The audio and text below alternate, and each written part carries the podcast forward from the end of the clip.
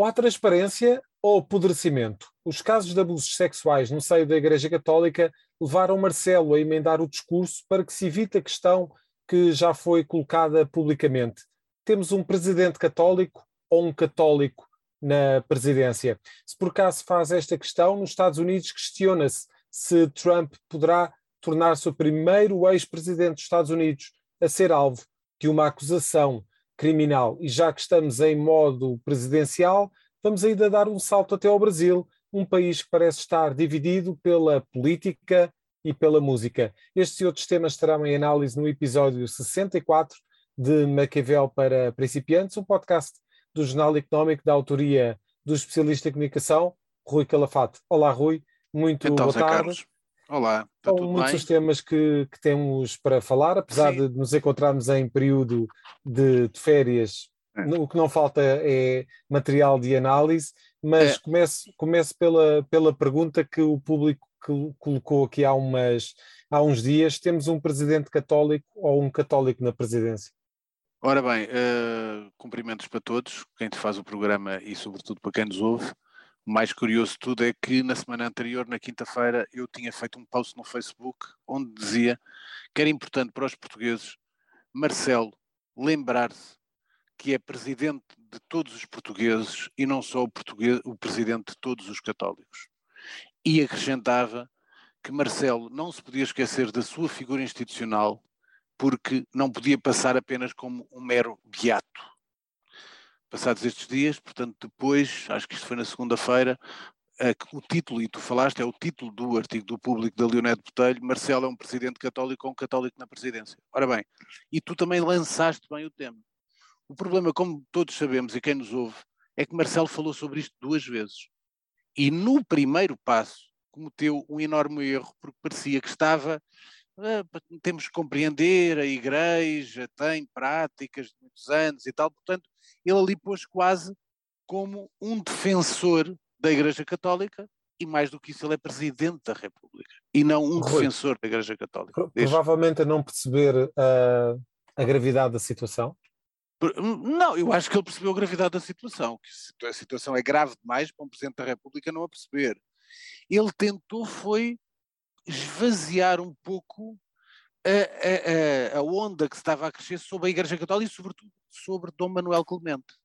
Porquê? Porque, como todos sabemos, Dom Manuel Clemente foi ao Papa e diz, foi notícia em vários locais, que poderia até ter apresentado a demissão porque sentiu de facto na pele a agressividade da maior parte da comunidade portuguesa sobre uma instituição que, isso é importante esclarecer, que a mim me merece todo o respeito, tenho uma relação longa com a Igreja Católica, porque estudei sempre em colégios católicos, com exceção de dois anos de liceu, o resto andei sempre em colégios católicos e Universidade Católica, e portanto uh, tenho um enorme respeito pela Igreja Católica, e até isso seria quase uma ofensa ao meu pai, que o meu pai ainda mais deve à Igreja Católica, uma vez que estudou no seminário, como muitos, muita gente fora de Lisboa, que nasceu fora de Lisboa, que não tinha posses, e que, felizmente, ou iam para a horta, ou iam trabalhar para o campo, ou iam estudar, e um dos motivos, um dos meios onde podiam estudar era exatamente no seminário, e o meu pai sempre teve uma ligação enorme com a igreja,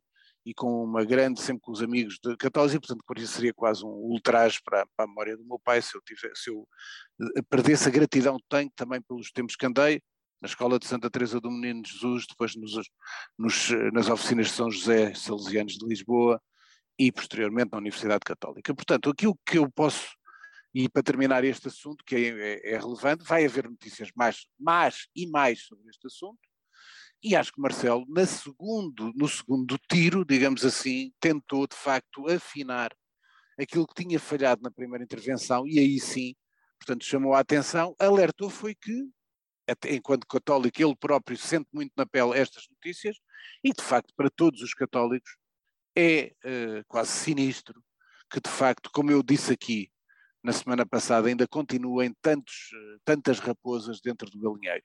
Esse é que é o problema, e esse é que é o problema que a Igreja Católica, como é óbvio, direito a, a, a, todo o direito à inocência, mas tendo que seguir com muito cuidado todas as, as delações, todas as, as pessoas que fizeram, uh, queixas sobre os abusos sofridos e, portanto, ver bem os processos, e em alguns casos, aliás, isso já foi tido na televisão na, próxima, na, na semana passada, casos evidentes de padres que abusaram e que continuaram a abusar e que, aliás, já vou falar disso mais um pouco nas sugestões, uh, e que abusaram e continuaram a abusar e nada foi feito. Esse é que é o problema, não se pode tapar os olhos, nem escudar-se a Igreja em práticas milenares, porque sinceramente não há práticas milenares quando há atos condenáveis, sobretudo em casos de pedofilia. E uh, nesta altura do ano em que nos encontramos aqui com, com uma seca uh, severa, os conselhos da região do Alto Minho estão especialmente a, a registrar algumas dificuldades relativamente àquilo que é o abastecimento de água, inclusivamente, Rui, já se fala no, no corte de água para consumo. Sim, aquilo, isso é que é o, o, Portanto, nós já vimos até o Sol fez aquela manchete em que já se podia atravessar o rio Tejo a pé. Ainda há pouco tempo, na zona ali daquele passeio marítimo que eu gosto muito, uh, aquele passeio do Tejo, junto ao Tejo, ali da zona de Alverca, Pova de Santiria, que vai até Vila Franca, o Tejo vai com muito pouca água, isso toda a gente sabe, e depois, este é o pequeno exemplo do Tejo, mas de facto isso é que é o, o, o importante, é que de facto no Alto Minho já se admite de facto esse corte no abastecimento de água para consumo, o que diz tudo, e até já se recorre a cisternas de água dos bombeiros municipais. E, portanto, grupos de trabalho vão ser criados, pá, quer dizer, que não há questão de grupos de trabalho, estamos a viver uma seca, um grupo de trabalho não vai dizer apenas é para cortem o consumo, já toda a gente sabe, não tem mais nada para dizer, porque a água não se inventa.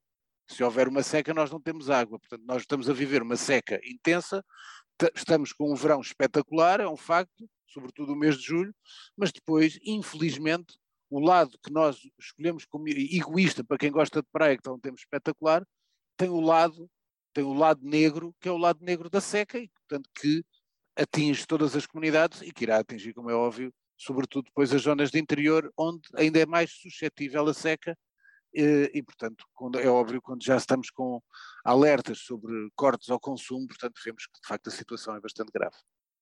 No próximo mês já se iniciam as aulas, foi conhecido esta semana de que as escolas iriam começar o ano letivo sem medidas anti-Covid. Um, Parece-te sensato que o ano letivo se inicie sem as medidas uh, que estiveram tão presentes nas escolas nos últimos dois anos? Olha lá, eu vou dar o exemplo, o teu exemplo, tens filhos. O que é que eu, aliás, quando falámos, quando preparámos, uh, falámos sobre isto. Ora bem, para todos os pais e para todas as crianças, e para quem anda e quem quer viver, estar com a percepção que voltamos tudo ao modelo antigo antes da Covid e que está tudo ok. Eu também ando na praia à vontade, não estou a lembrar-me de máscaras e tudo mais. Agora, todos nós sabemos que há uma.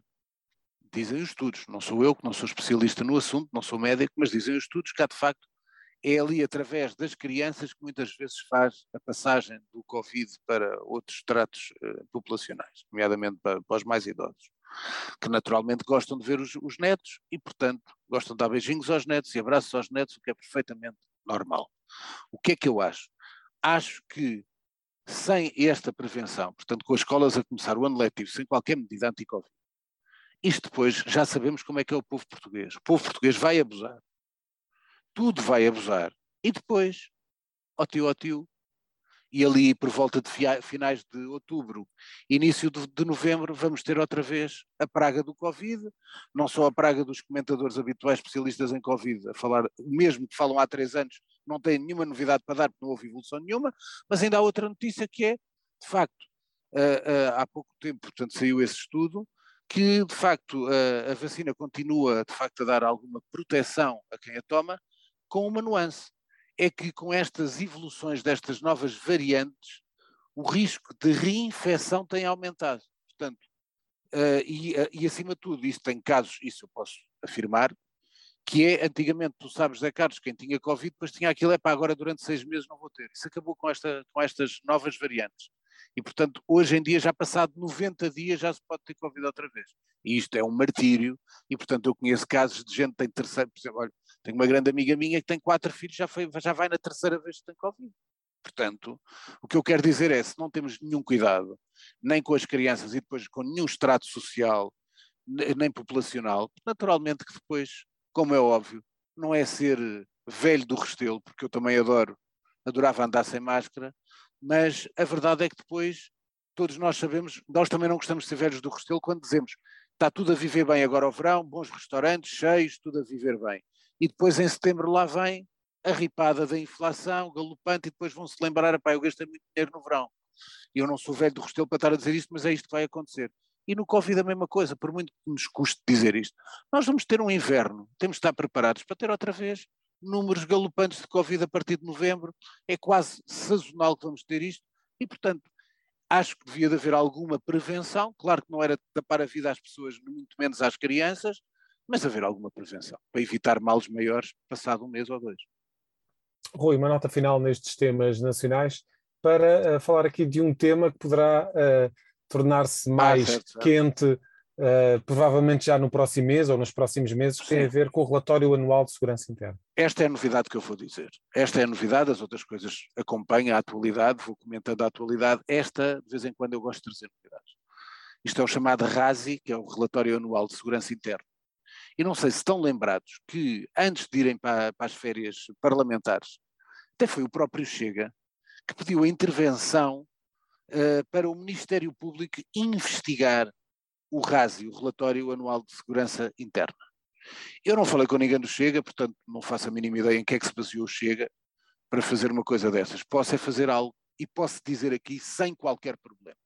Antes das conclusões do Ministério Público e depois vamos ver o que é que o Ministério Público vai dizer alguns meses. Eu estou capacitado para dizer neste momento, e assumo toda a gravidade daquilo que estou a dizer, porque se calhar tenho provas para dizer, que nem todos os crimes graves aparecem no relatório anual de segurança interna. Porquê? Isso não sei. Se há algum motivo de escamotear alguma informação, isso não sei, não estou a acusar ninguém, não estou a acusar nenhum autor dos relatórios, nenhuma instituição, nada. Até pode ser um erro. Portanto, aqui tenho que ter, ter esse cuidado. Eu não gosto daqui inflamar e nunca tive nenhum processo na vida, portanto não venho para aqui dizer mentiras. Sei é disto. Sei por vários empresários que há uh, ameaças uh, a pessoas e bens que não aparecem no relatório anual de segurança interna. E tenho provas para dizer, e se alguém me viesse aqui desmentir, de imediato, teria com certeza provas para mostrar sobre esse assunto. Portanto, acho que é um tema. Porquê é que eu estou a trazer este tema? Porque no futuro, isto é simples de dizer, Zé Carlos, se tu tens carestia, se tu tens mais dificuldades das pessoas, se tens uma inflação galopante que te leva a ter dificuldades a comprar bens essenciais, o que é que acontece sempre, em todo o tempo do mundo, durante todos os séculos? Aumenta a criminalidade, aumentam os assaltos, aumentam os assaltos, aumentam os assaltos à mão armada. E, portanto, onde é que vão aumentar assaltos também? Olha, até cafés, localidades mais pequenas, até para como tu viste há pouco tempo, portanto não estou a dizer nada de novo, viste um, dois senhores até a assaltar, foi, televisão, foi imagem televisiva um homem e uma mulher, tipo Bonnie and Clyde, a assaltarem de, de, de, sem máscara uma estação de serviço e até os cigarros todos encheram as camisolas de cigarro, porque os cigarros são caros. E, portanto, vai haver isto no futuro, e era importante que o relatório anual de segurança interna efetivamente mostrasse todos os crimes. Não estou a acusar ninguém, como digo. Sei que aconteceram já casos que não aparecem no relatório anual, e, portanto, chama a atenção que eu acho que isto é um tema que poderá crescer face aos tempos de uh, inflação que vamos viver de grande castigo que teremos no, próximos, no próximo inverno. E recordo que este relatório tem os contributos da Polícia Judiciária, da Polícia certo. de Segurança Pública e da Guarda Nacional Republicana, o que e está mesmo a é ser que, investigado. E, desculpa, sim, Zé Carlos, e por isso é sim. é que eu não acuso ninguém, porque não sei claro. quem é que depois toma essas decisões, não sei se até pode acontecer, e isso tenho, estou a ter esse cuidado, pode acontecer até ter havido um erro errar é humano e pode ter havido. Agora posso dizer isso, é que não há todos os dados, não estão lá no relatório anual de segurança interna. O que é que acontece nessa filtragem? O que está mesmo a ser investigado é, uh, é Donald Trump, Donald Trump que viu uhum. a sua uh, casa uh, de férias a ser, a ser alvo de, de, de, buscas por parte do, do FBI. Temos aqui um tema muito sensível para, para os, os republicanos, poderá inclusivamente até ter aqui alguma influência naquilo que será a recandidatura de Donald Trump em 2024. Como é que viste estas, esta, estas buscas à mansão de Donald Trump? Sabes como é que eu vi? vi com muita calma e tranquilidade, porque para lá de fazer o programa Maquiavel, Maquiavel para principiantes, gosto de ouvir o Maquiavel para principiantes. Portanto, quem nos está a ouvir agora, se tiver dúvidas no que disse, veja a emissão, a edição anterior deste programa, do Maquiavel para principiantes, onde eu falei exatamente uma coisa, que era, cresce cada vez mais a ameaça sobre Donald Trump, Donald Trump ser envolvido na questão da invasão do Capitólio e, portanto, ser impedido de se candidatar à presidência dos Estados Unidos. E disse mais na semana passada, falei, há tantos comentadores até de internacional, cada vez mais especialistas em relações internacionais, que eu volto a dizer, não são especialistas em relações internacionais, são apenas professores de relações internacionais. Não são especialistas em nenhuma área do globo, muitos deles. Há muito bons, e há outros que aparecem tipo ocupar espaço ninguém sabe o que é que fazem. Bom, e eu na semana passada tive o cuidado de dizer que a própria Fox News cada vez mais já está a apostar num homem que poderá ser o candidato mais forte dos, dos republicanos, que se chama Ron DeSantis, governador da Flórida, da Flórida. Exatamente o que é que aconteceu? Houve estas buscas uh, para ter documentos de Donald Trump na casa, na Flórida, e apareceu exatamente o Ron DeSantis, a dizer que era um ultraje, que não podia ser, quase numa opinião cínica, porque todos nós sabemos que Ron DeSantis quer, todos nós sabemos, não sei se todos nós sabemos, mas alguns podem suspeitar e outros podem saber, e outros podem não saber também, que Ron DeSantis, o governador do estado da, da Flórida, é um dos candidatos mais fortes dos republicanos, se Donald Trump não for uh, candidato. E acho que existe neste momento, efetivamente, para lá de todos os erros cometidos, para lá das barbaridades que disse Donald Trump, como é óbvio que todos nós sabemos, qualquer pessoa racional sabe isso, mas de facto acho que há ali uma caça ao homem no sentido de impedir Donald Trump de ser candidato em 2024, até porque há muitas, como é óbvio, há um índice de rejeição altíssimo, mas o índice de rejeição de Joe Biden também é altíssimo. E portanto julgo que Donald Trump poderia ter algumas hipóteses de ser presidente dos Estados Unidos na mesma e, portanto, há uma grande corrida, quase uma caça ao homem, para de facto dificultar esse processo. E depois pode haver o tal problema que eu falei também na semana passada. Temos Estados pró-Donald Trump bastante armados, como sabes, o, direito de porte de arma é consentido nos Estados Unidos, e, portanto, uh, o, há uma zona, de, uma série de Estados americanos, e como disse na semana passada, está completamente atual nesta, grande parte, metade dos americanos acreditava que em breve poderá haver uma guerra civil nos Estados Unidos e se acontecer algo sobre Donald Trump, mais fácil acontecerá uma coisa dessas. Na Europa, a maior ameaça tem a ver com o inverno que aí vem e com os, os vários países a discutirem alternativas energéticas uh, àquilo que é o abastecimento de, de, de gás uh, por parte da Rússia. Inclusivamente, Rui, na Alemanha já se discute se Sim. deve haver o encerramento das últimas centrais nucleares no ativo.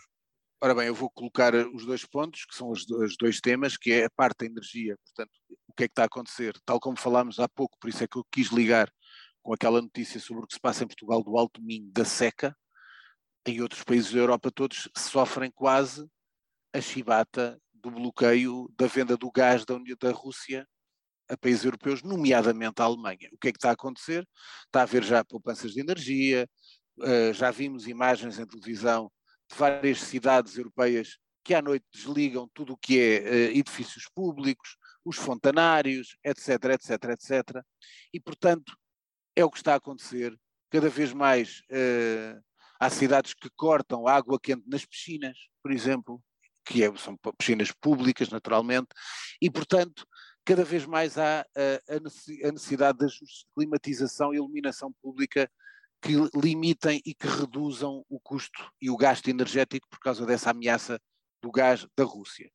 Por outro lado, e isso era uma das grandes medidas de, daquilo que seria o próximo, o próximo, a próxima liderança do Olaf Scholz seria o fecho das centrais nucleares que ainda laboram uh, na, na, na Alemanha. Ora bem, com o gás da Rússia a poder ser cortado, está neste momento a haver uma grande discussão, digamos assim, uh, sobre poderá haver o tem que se reavaliar e haver um retrocesso na decisão de fechar as centrais nucleares, que era quase uma uma uma flor na lapela da nova do novo chanceler e do novo governo alemão. E portanto, com esta questão russa, a questão das centrais nucleares, e todos sabemos o que está a acontecer agora também na Ucrânia, onde Zaporizhia tem sido uma ameaça constante em que pode haver um acidente nuclear. Portanto, vamos continuar com a ameaça nuclear, apesar de não haver acidentes na Alemanha há alguns anos, uh, há muitos anos, uh, e, portanto, a energia nuclear aparece efetivamente com o, o problema do gás da Rússia como uma alternativa que parece ainda séria, segura e económica e que, portanto, pode, uh, de alguma maneira, responder aos problemas de abastecimento de gás que a Rússia irá impor à Europa também no próximo outono e inverno. Rui, e nem todos na, na Europa estão desconfortáveis com esta questão da guerra na Ucrânia. Erdogan, por exemplo, parece uh, ter ganho aqui uma nova vida neste no atual contexto político. É verdade. O Erdogan, que é um ditador, tem que se dizer, é um autocrata, líder da Turquia, chegou uma altura que, até depois do seu poder e todo ser reconhecidamente autocrata, apesar da importância da Turquia, do, do poderio da Turquia, da importância estratégica e geopolítica da, da Turquia, a Turquia foi um pouco esquecida. Portanto, esteve por ali, portanto, as pessoas não se queriam colar a um ditador, portanto, não gostavam muito para se ligar a um Erdogan. O que é que acontece? Putin namora Erdogan, desde o início Erdogan quis ser quase ali um, um artífice da paz, várias vezes teve reuniões, eh, na Turquia, inclusivamente entre a Ucrânia e a Rússia, e agora os próprios Estados Unidos estão a namorar Erdogan exatamente pela questão da sua importância crescente estratégica uh, no conflito que pode haver entre a Ucrânia e a Rússia uh, e do seu posicionamento, face a um ou outro, que até agora tem sido, como é que, diga, como é que eu diria isto? Tem sido, é assim, ele vai, vendo, vai vendendo o seu posicionamento consoante os seus interesses. Tal como, por exemplo, como te lembras, foi dos, uh, demorou algum tempo, no início disse que era o único país da NATO que estava contra a adesão da Suécia e da Finlândia, depois foi moderando e depois já concordava, desde que houvesse reconhecimento de uma série de direitos que exigia, de uma série de mais-valias que vão acontecer, não esquecer a importância das bases aéreas existentes no solo turco e, portanto, Erdogan foi das pessoas que, para lá da indústria do armamento, foi provavelmente o líder político que mais ganhou, uh, até em termos de lavagem de face junto da comunidade internacional, com a guerra da Ucrânia e fica esta nota. Rui, vamos terminar aqui os temas internacionais com um, um tema muito interessante, tem a ver com o perspectivar das presenciais no Brasil e de que forma é que essa luta política já afeta também o riquíssimo ambiente musical do Brasil? Olha, primeiro é para dizer que eu, todas agora, todas as semanas até às eleições, eu para lá disso já vais ver nas sugestões, vou dar sempre um espaço ao Brasil, vou dar nas sugestões livros que sejam importantes para a história do Brasil, nomeadamente a sua história política, naturalmente, mas poderei dar outros, uh, e provavelmente, se calhar, vão-me ver mais algumas vezes na televisão a falar sobre o Brasil. É uma das coisas que tenho em cima da mesa e, portanto, é natural, até pelo conhecimento que tenho dos tempos que fui. Eu fui dois anos editor internacional do Brasil, fui, uh, desculpa, fui dois anos editor internacional de um grande jornal português que era o Semanário.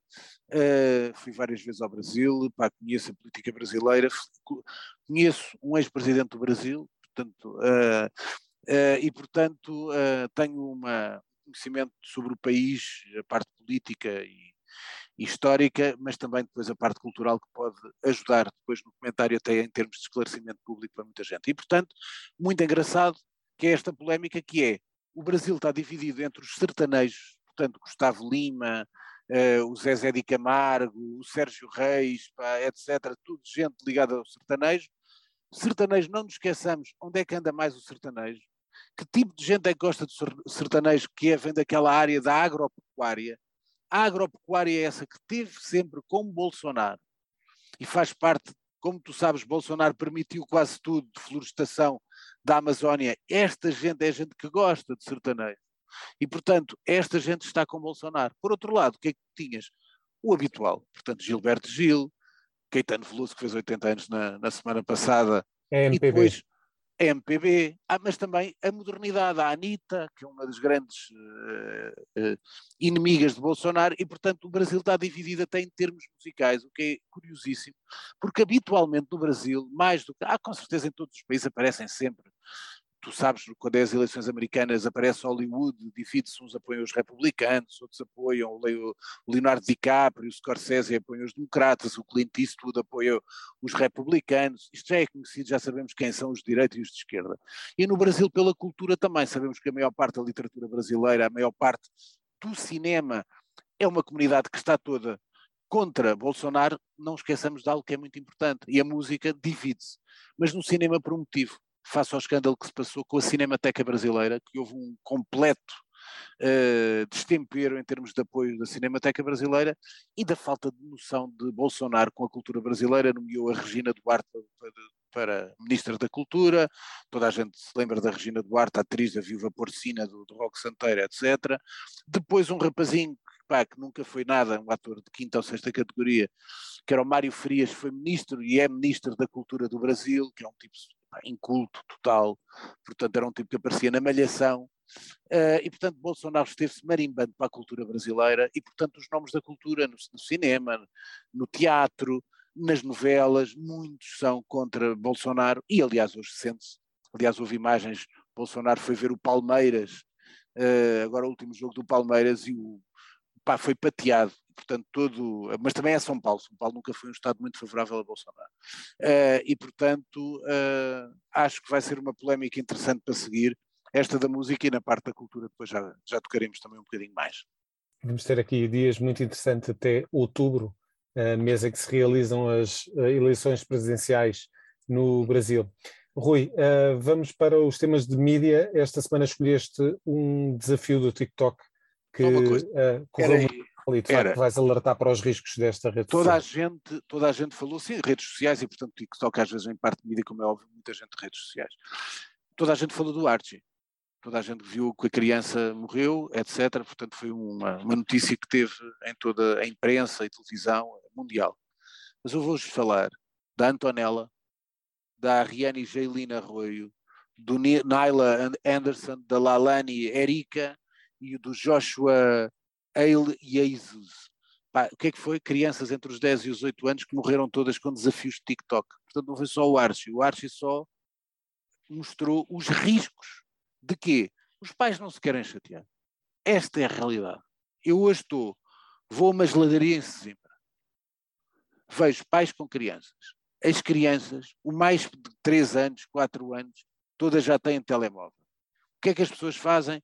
Metem-lhes bonecada, desculpem o termo, filmes, jogos, para as crianças estarem completamente sidradas na porcaria do jogo, desculpem o termo, quando no nosso tempo não havia nada disto e, portanto, havia atenção, educação, literatura, ler alguma história, etc. Não, agora para calar os miúdos, para os miúdos estarem calados e estarem com alguma grau de atenção, metem-lhes jogos, metem-lhes redes sociais e a partir dali, tu depois este TikTok é um, como sabemos todos, é uma rede social que muito vocacionada, apesar de agora estarem lá políticos também aos saltinhos a fazerem figuras ridículas, mas que é uma rede para mais para mais juvenil, digamos assim.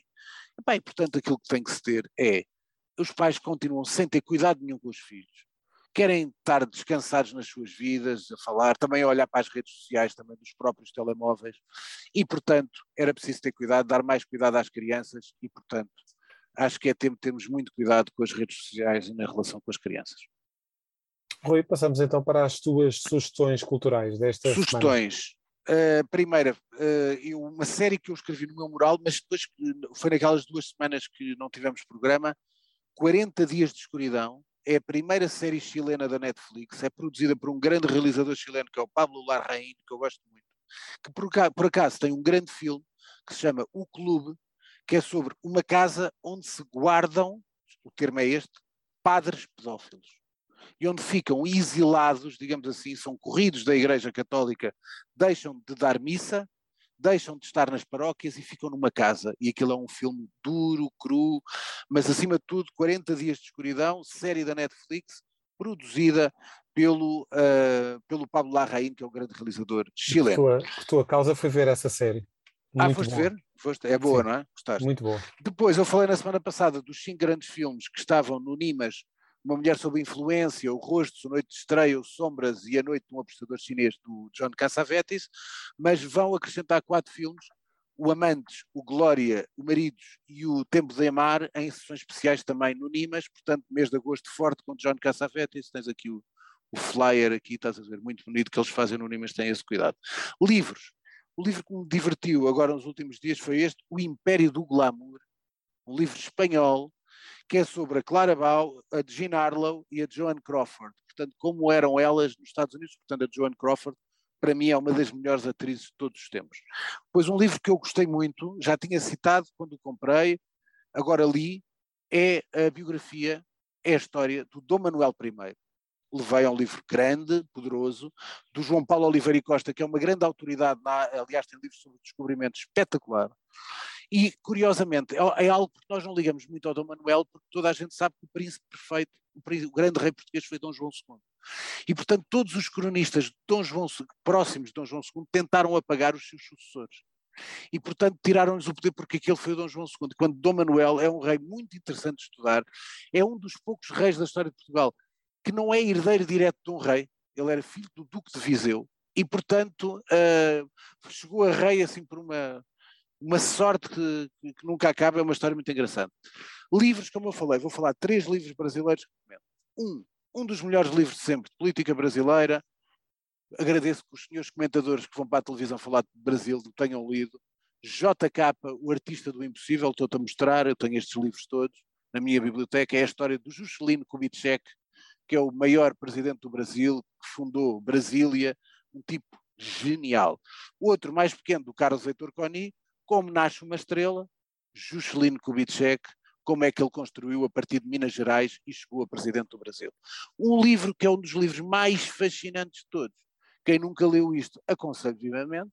É um livro muito antigo, chama-se Notícias do Planalto, Mário Sérgio Conti, que é a história de como a Globo impediu que Lula ganhasse a eleição contra Fernando Collor de Mello, que depois deu, como todos sabem, em impeachment, desde os problemas em que ele aparecia todo vigoroso, o Collor de Mello a correr uh, a fazer corrida para a Globo, em que corria 3 minutos e estava cansado. Porquê? Porque se nifava cocaína. E, portanto, não tinha capacidade sequer 3 minutos, mas passava a imagem com o apoio da Globo, que era um homem dinâmico, voluntarioso, novo, dinâmico e etc. E, ao final, era uma fraude. E fechamos com a pergunta da semana. A pergunta é se não se aprende com o passado, porque uh, é notícia, seis meses depois, a ajuda pública, a capitalização das PME não saiu do papel, do papel isto tudo dentro do PRR. Ora bem, como todos nos lembramos, já falámos de Covid hoje. Quando foi o Covid, houve apoios às empresas. Todos nos lembramos, quem é empresário, que os, os apoios às empresas prometidos naquela pacote de apoio às empresas no tempo do Covid, quantos meses demoraram a chegar? Meses, mas meses, mas muitos meses. E o que é que acontece? Passado dois anos, temos o PRR e ninguém aprendeu com nada e, portanto, os apoios falados não chegam outra vez a quem precisa. Portanto, é algo, Portugal continua sem aprender com os erros do passado, o que significa, muito simples, é que em muitas coisas é estúpido. Obrigado, Rui. Até para a próxima semana. Fechamos assim o Maquiavel para principiantes. Ouça e acompanhe este podcast no Spotify, Google Podcasts e Apple Podcasts. Este programa da autoria de Rui Calafate conta com a condução de José Carlos Lourinho e o som é cuidado por Nuno Braga. A música está a cargo de Casper. Fechamos o manual. Até para a semana.